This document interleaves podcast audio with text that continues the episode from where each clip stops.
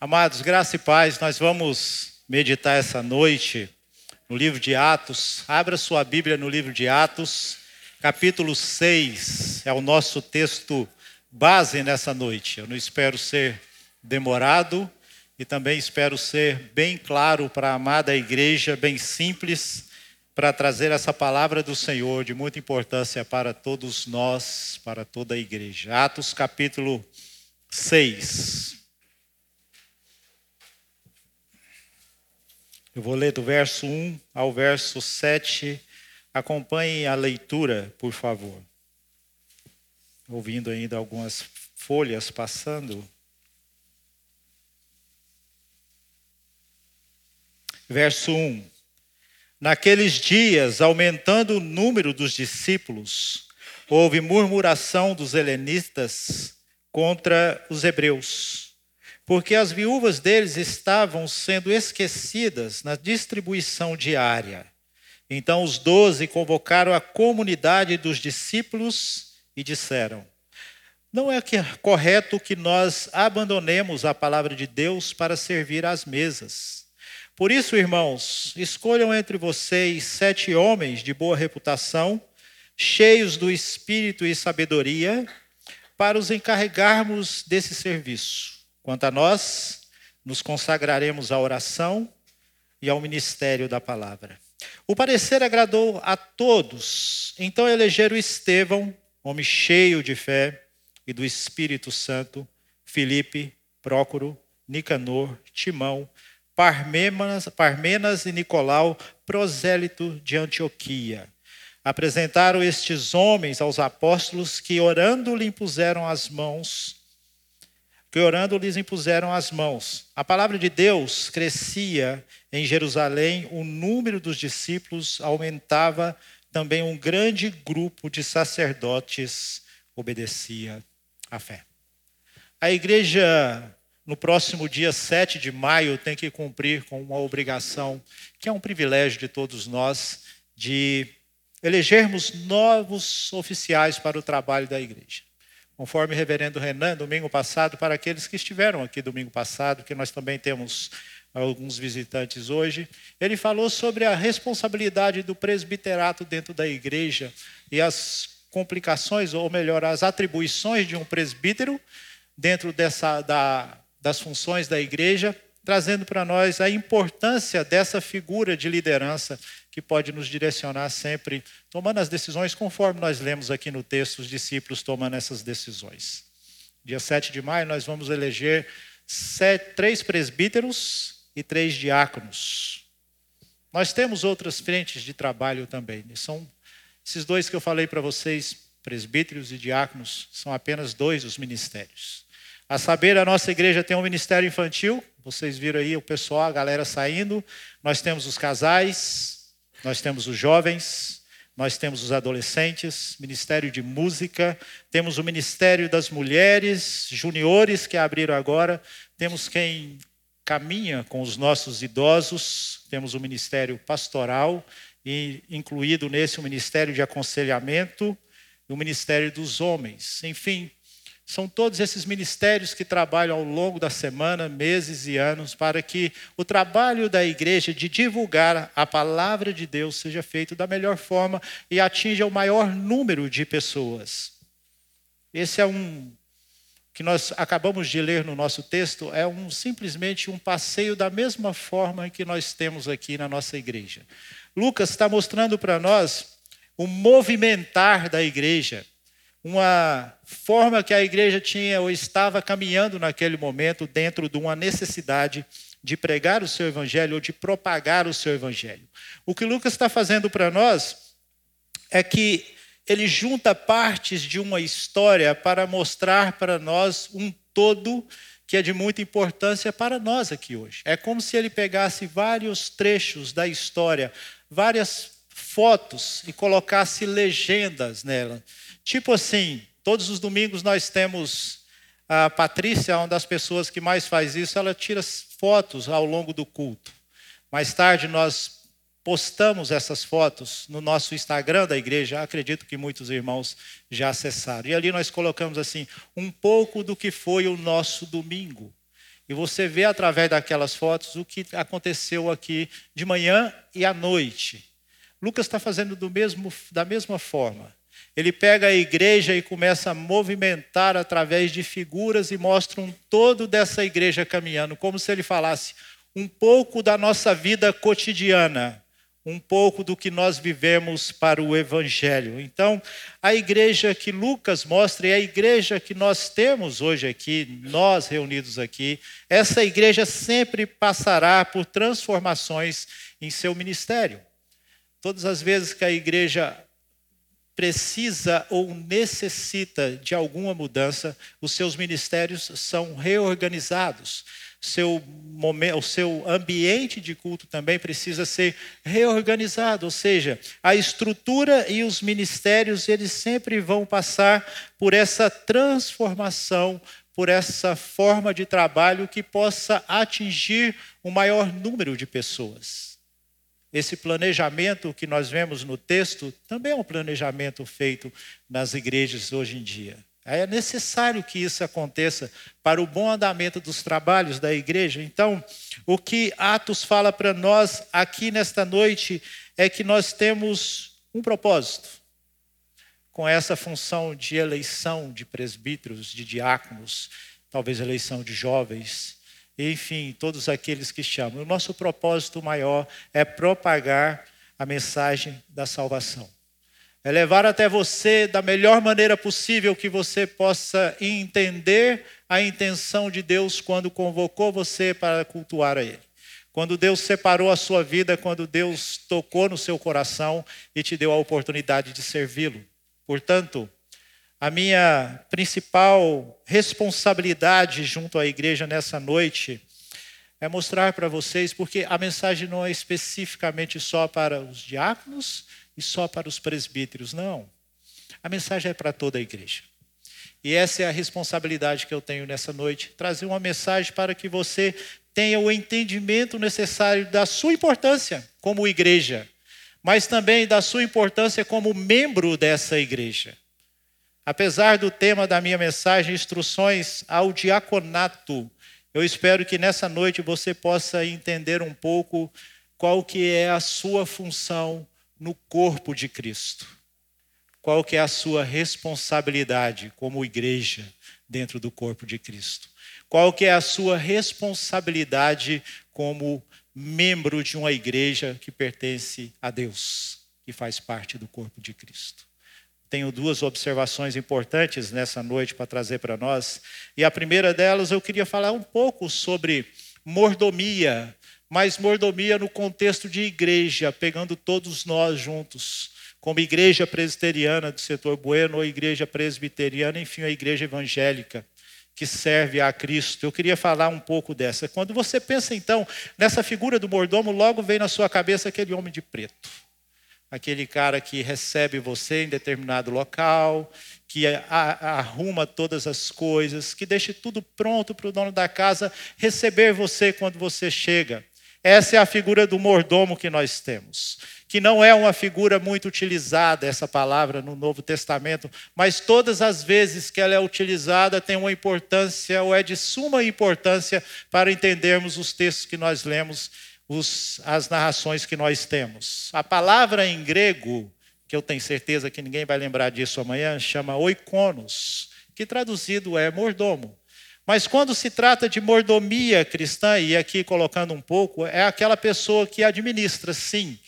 O mordomo cristão é aquele que administra os bens de seu senhor. Na época que essa palavra era usada muito, ele poderia ser um escravo da casa, mas poderia ser uma pessoa liberta.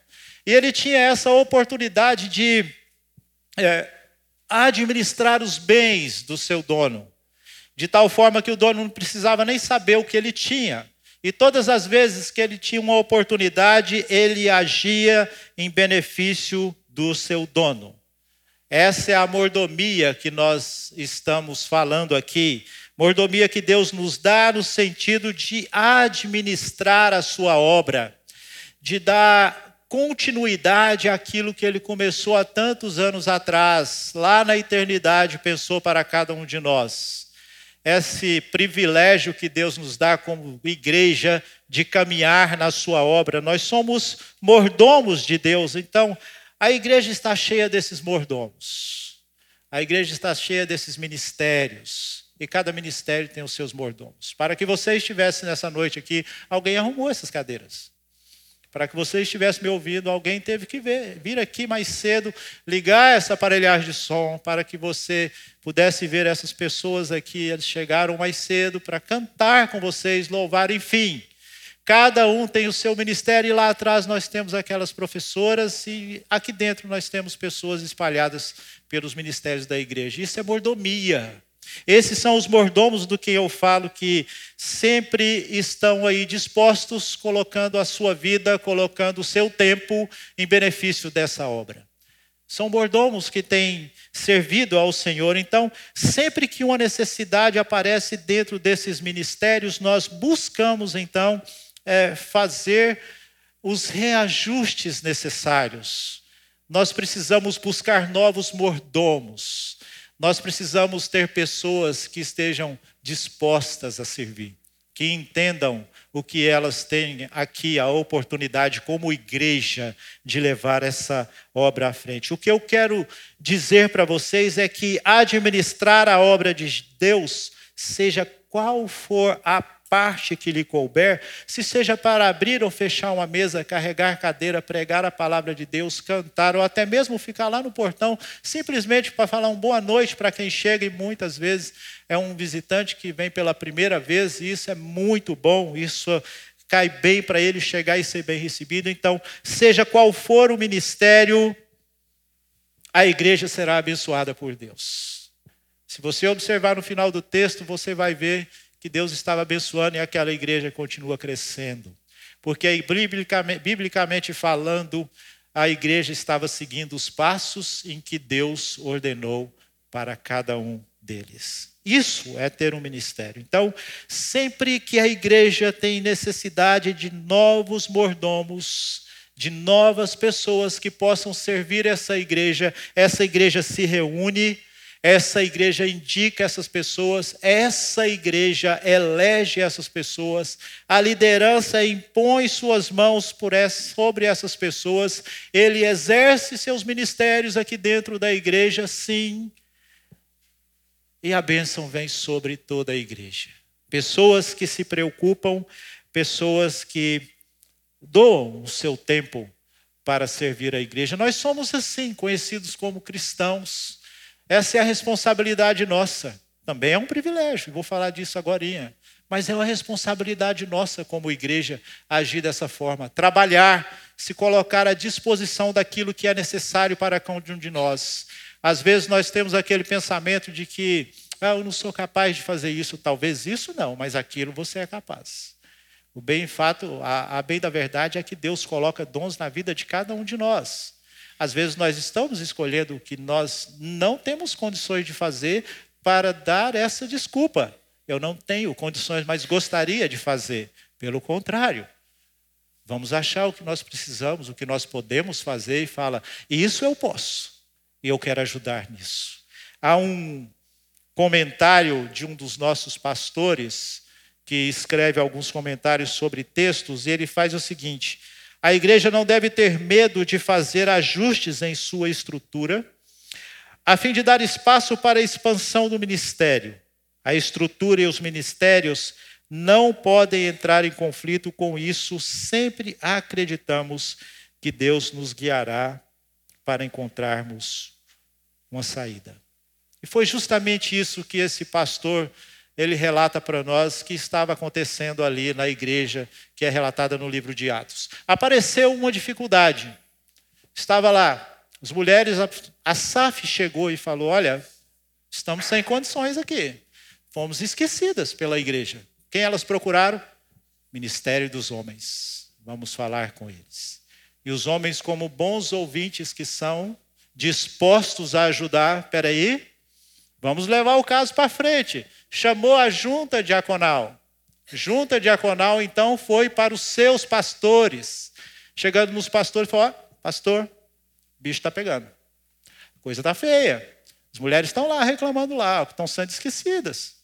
Nós precisamos dar um jeito nisso. Vocês precisam dar um jeito nisso. Vocês não são os líderes? Então, palavra pastoral para vocês, pastores. Se vira. E isso aconteceu. Eles viram a necessidade. Falou assim: vamos então reestruturar o nosso trabalho. Para você ter uma ideia, era uma igreja que tinha 5 mil membros.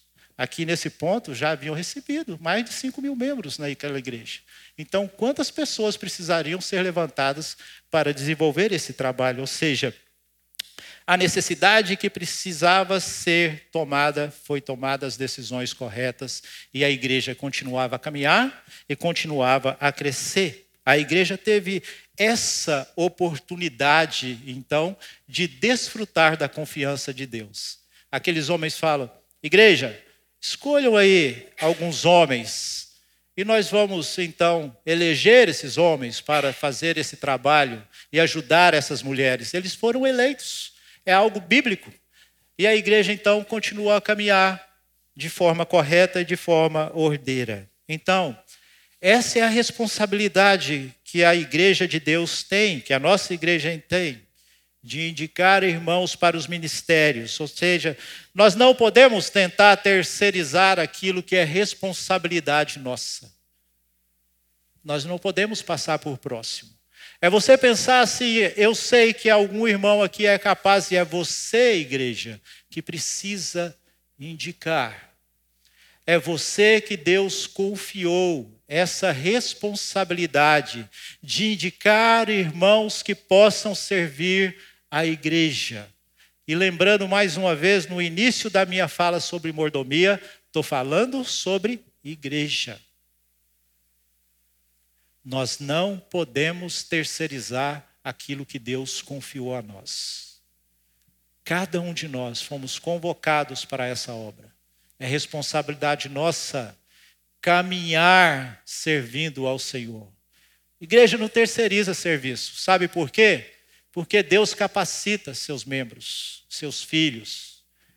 A diversidade de dons dentro da igreja é tão grande se nós pararmos para olhar, nós não precisamos terceirizar a obra de Deus.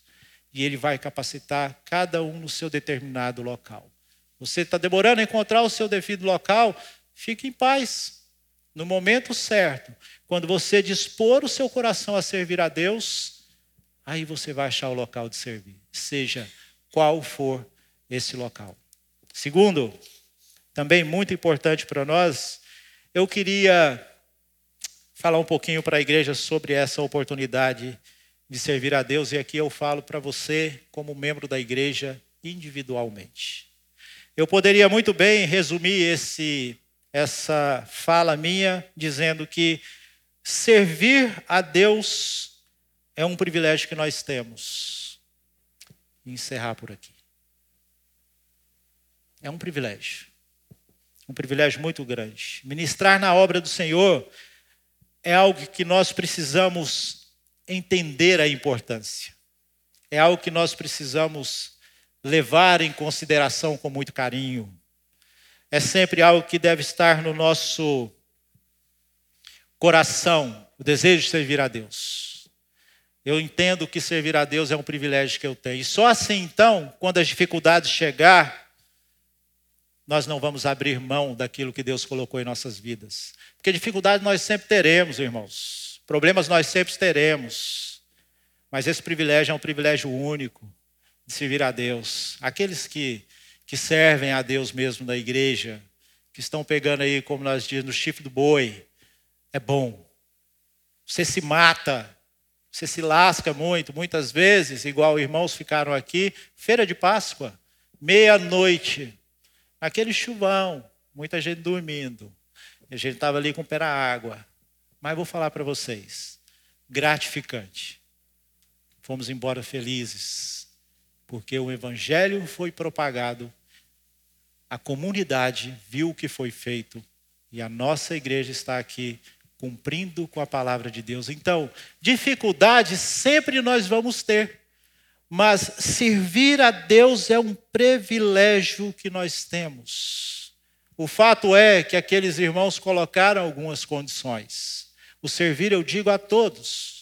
Mas as condições que eles colocam no texto são importantes para nós. Aqui, E falo isso por aqueles homens que serão indicados. Eles precisam ser homens de boa reputação, cheios do espírito e de sabedoria. Pessoas dignas de servir ao nosso Senhor. Pessoas que caminham em novidade de vida, em crescimento espiritual sempre, numa crescente, que querem servir a Deus e o seu coração está disposto da mesma forma que a sua vida diária também está disposta.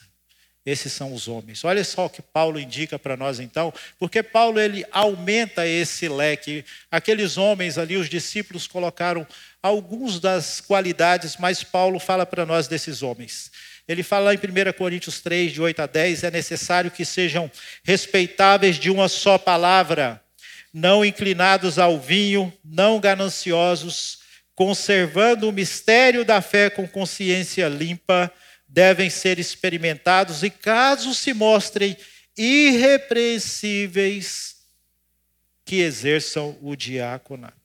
Ou seja, apesar das nossas limitações, Deus nos dá esse privilégio. Com certeza, nenhum de nós aqui cumprimos todas essas qualidades apresentadas no texto. Sempre caímos numa e outra. É a nossa luta contra o pecado. Nós queremos até ser perfeitos, mas não somos. Somos imperfeitos.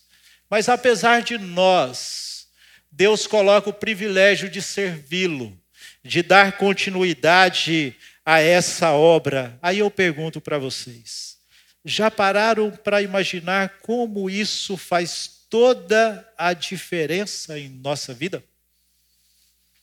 Você já parou para pensar que servir a Deus pode fazer uma diferença muito grande na sua vida? que as dificuldades que você enfrenta quando você sabe o que Deus quer de você, é mais fácil você superar. Deus vai te dar equilíbrio suficiente às suas emoções.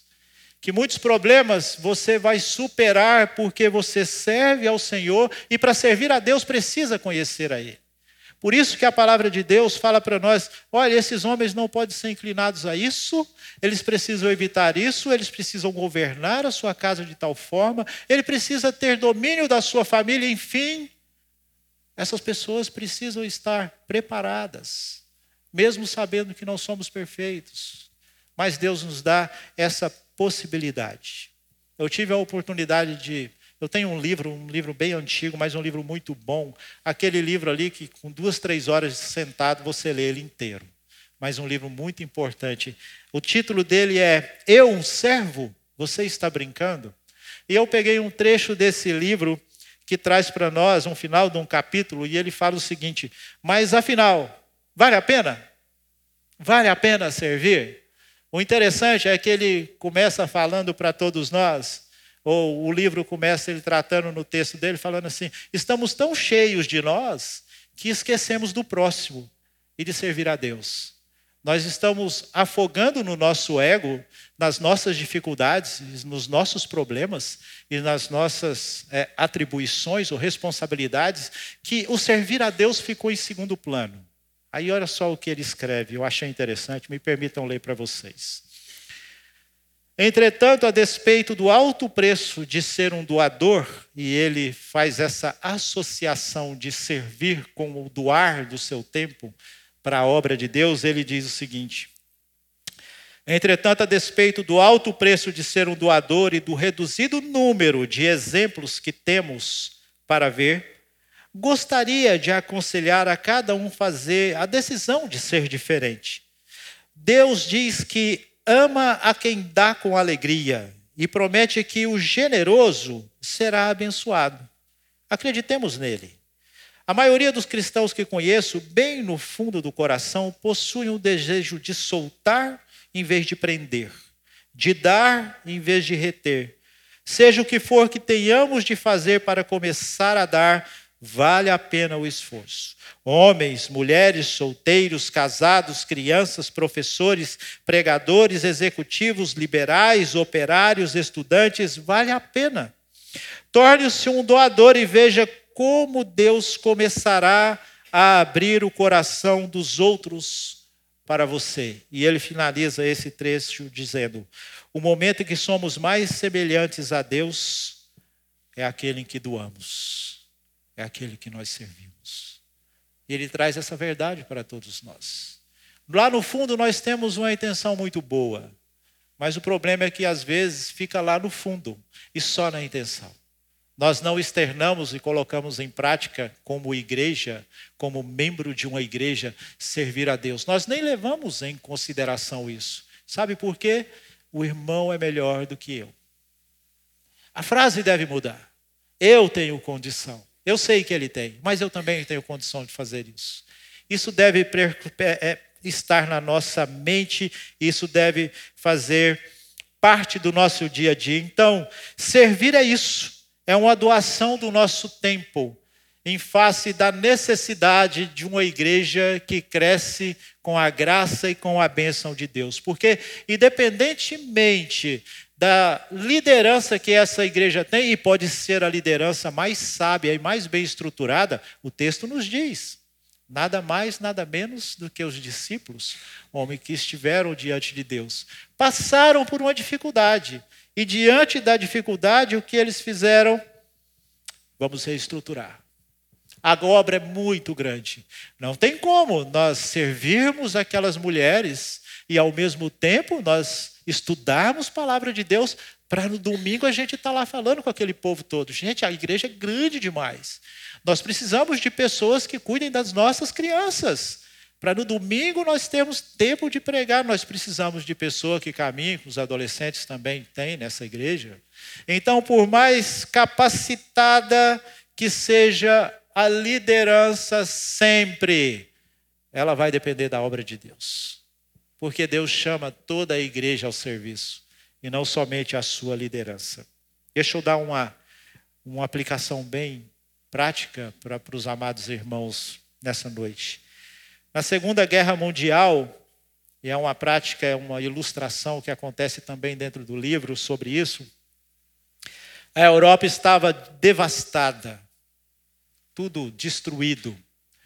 E ela estava então em fase de reconstrução. E uma das maiores tristezas para os soldados que ali estavam na reconstrução da Europa era encontrar no meio da rua crianças órfãos passando fome.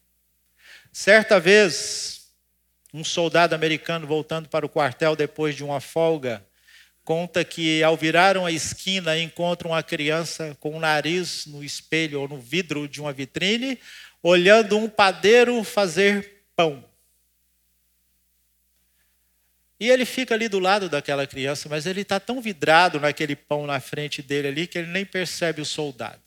O soldado bate no ombro dele e fala: você gostaria de um pão desse aí? Depois dele tomar o susto, ele. Ah, com certeza. Eu gostaria muito de um pão. O que, que o soldado faz?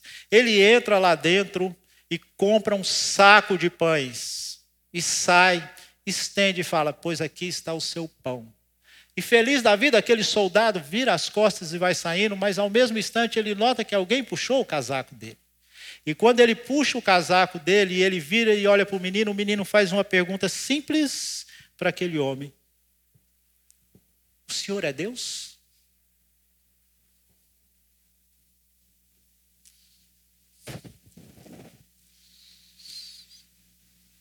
Algumas vezes, quando nós temos a oportunidade de servir, alguém já te perguntou isso? Você já ajudou alguém? que alguém te perguntou: É você, Deus, para me tirar dessa situação? Alguém já falou isso para você quando você serve ao seu Deus? Esse é o nosso alvo. Paulo mesmo fala. Quando olharem para vocês, vejam a face do vosso Mestre.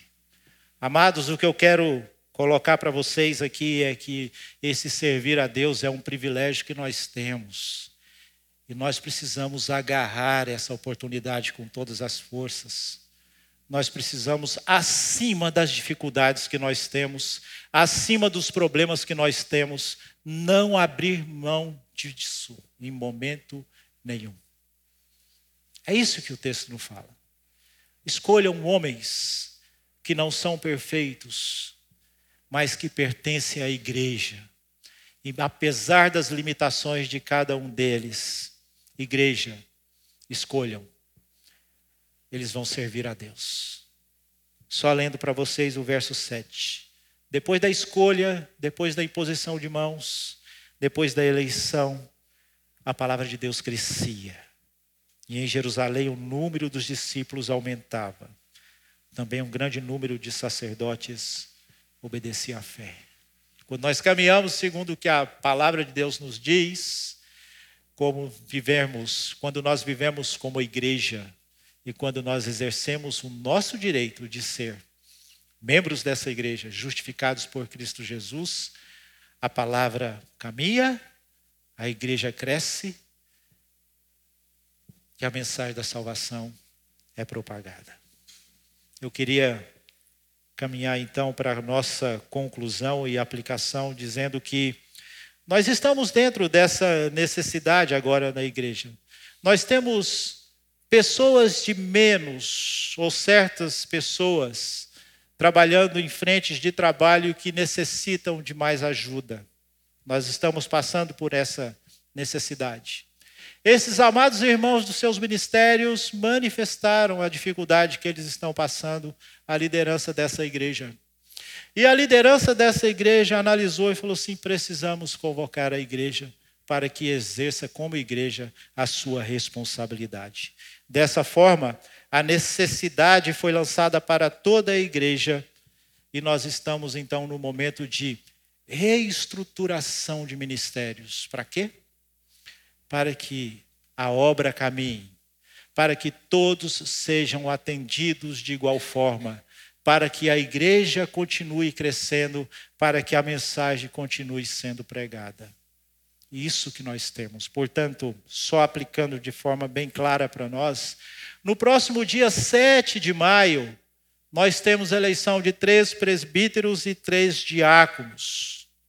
Então, agora eu falo novamente, aplicando para a igreja como igreja. Nós não podemos ser omissos na hora de indicar novos irmãos para ocupar os nossos cargos de liderança. Porque quando nós estamos nessa omissão, inconscientemente nós estamos falando: Deus, você não consegue capacitar pessoas para a sua obra. Nós estamos falando para esse Deus que não temos pessoas que são capazes de exercer o ministério instituído por Ele, a igreja criada por Ele. Nós não podemos abrir mão disso. Como igreja, nós não podemos ser omissos. Nós não podemos fazer indicação de última hora, como um desencargo de consciência. Opa, hoje é o último dia, eu ainda tenho 20 minutos, dá tempo.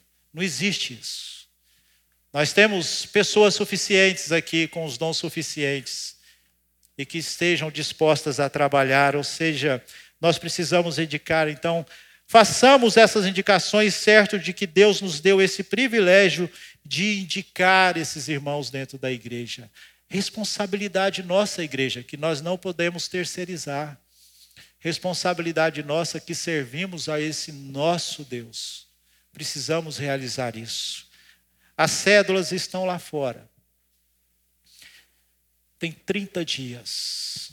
Hoje eu pedi o Tiago para me trazer algumas delas, muito poucas. Se você quer terminar o culto, ir lá e pegar um e fazer sua indicação, o que seja.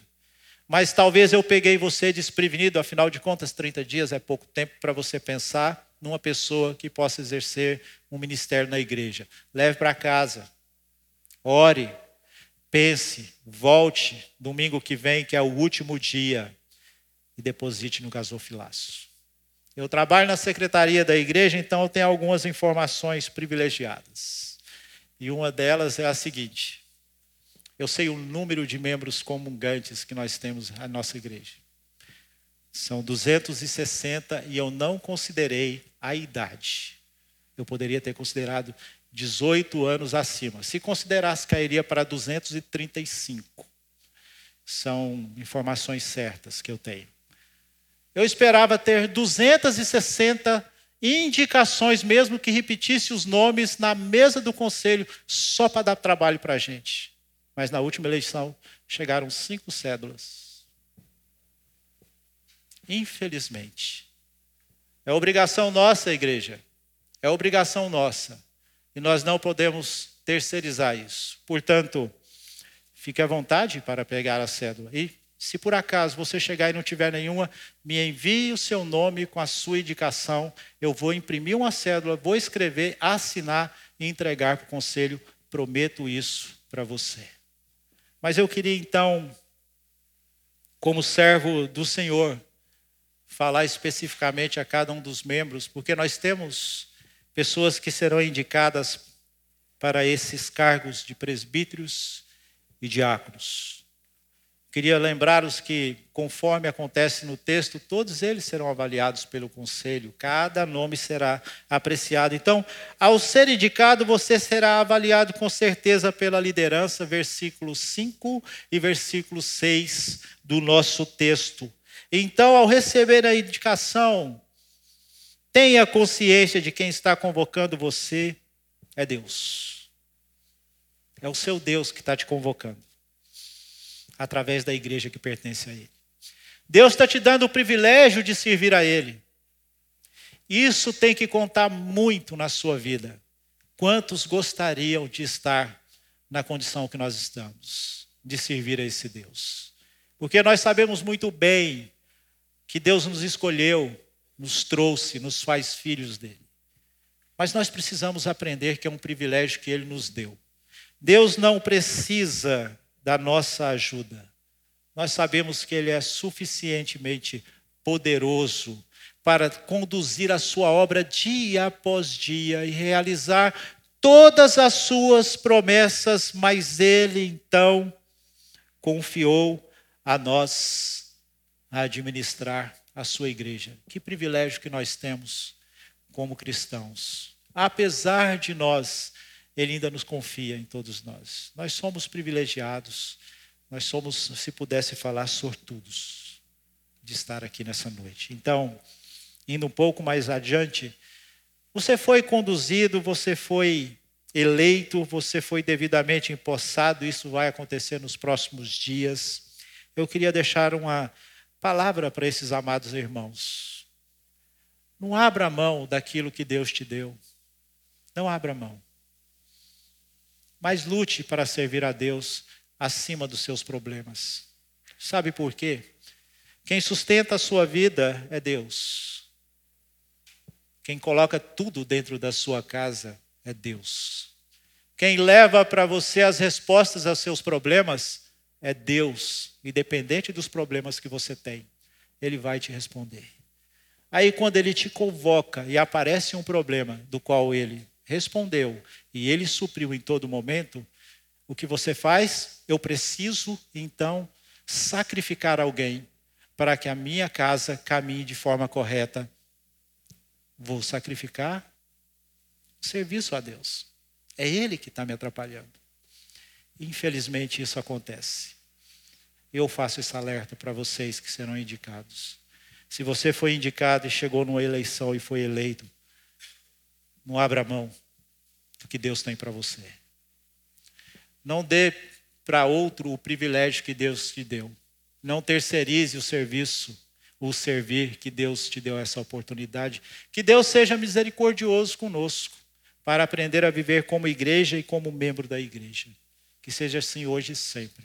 Vamos orar. Feche seus olhos. Vamos falar com esse nosso bondoso Deus. Senhor, nós somos gratos porque nós pertencemos à tua igreja. E como igreja, ó Deus, somos mordomos do Senhor no administrar dessa obra tão grande, ó Deus. Em nossas portas constantemente entram pessoas que não conhecem ou não conhecem o teu evangelho, e nós somos responsáveis para apresentar o seu, o seu evangelho de forma prática. Portanto, ó Deus, aquilo que compete à tua igreja, ajuda-nos a administrar a sua obra.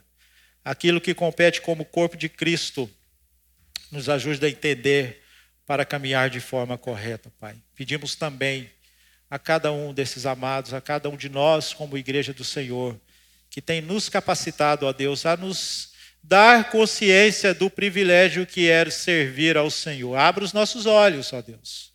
Abra os nossos olhos, abra o nosso coração para entender isso. A tua grandeza, o teu amor, tua misericórdia que nos alcançou. Que isso seja bem corrente em nossas vidas, de tal forma que lembremos na hora de ouvir o teu chamado e dizer: Eis-me aqui, Senhor, envia-me a mim. Estou pronto para servi-lo e o farei da melhor maneira possível. Essas palavras possam ser na nossa mente, no nosso coração todos os dias. E assim nós vamos viver em novidade de vida, ó Deus. Que assim nós vamos poder ser, quem sabe um dia, reconhecidos como os verdadeiros adoradores. E assim vamos caminhar com o Senhor em paz. Só assim teremos condições de caminhar em paz, em nome de Jesus. E que o amor do Senhor, ó Pai, esteja sobre Sua igreja hoje e sempre. Que a graça do Senhor Jesus possa conduzir a cada um desses amados e que as consolações do Espírito Santo esteja sobre todos, hoje e sempre sobre toda a tua igreja que proclama o teu nome. Em Jesus, amém.